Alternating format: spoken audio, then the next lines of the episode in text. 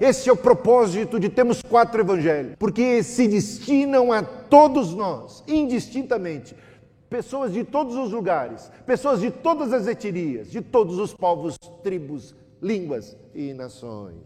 Cristo, ele é bom para todas as fases do ano. Não importa se nós estamos atravessando um, um, inverno, ou se é verão, ou se é outono ou primavera. O Evangelho é pertinente, o Evangelho é relevante. Nós podemos contar com o Evangelho, com a graça de Deus, 365 dias. É para o ano todo, abarca todas as estações da vida para as quatro fases da vida. Primeiramente, a fase que você acredita em Papai Noel. Depois, a fase que você não acredita mais em Papai Noel. Depois, tem a fase que você se veste como Papai Noel, ou não tem? E depois, a fase que você parece Papai Noel.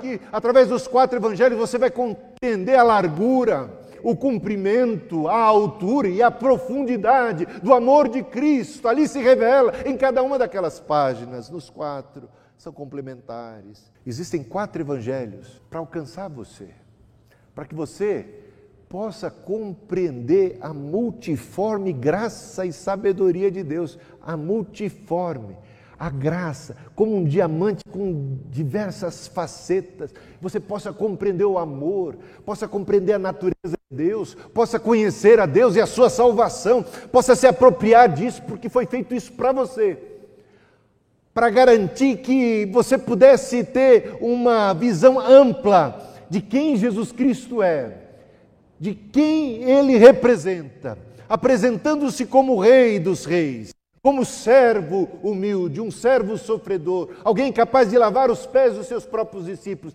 alguém que não veio para ser servido, mas veio para servir e dar a sua vida em resgate de muitos, como filho do homem e como Deus que se fez carne, como o Criador, como aquele que é digno de toda adoração. Ame a esse Senhor e você vai amá-lo cada vez mais, à medida que você vai conhecendo os evangelhos. Onde quer que nós estivermos, não importa, ele nos alcança como ar, ele nos alcança como a luz, ele nos alcança como fogo que, que vai colocando para fora tudo que é de mal na gente. O fogo, quando entra, ele queima o mal, queima o pecado. Agora, não se esconda dessa luz. Venha para a luz, venha para a luz. Venha para a luz para você ser curado. Venha para a luz para ela espantar as trevas da tua vida. Venha para a luz para você encontrar aquela água, aquela água de Deus, esse rio de Deus que é para você, para a tua vida, para você se transformar numa fonte a saltar para a vida eterna.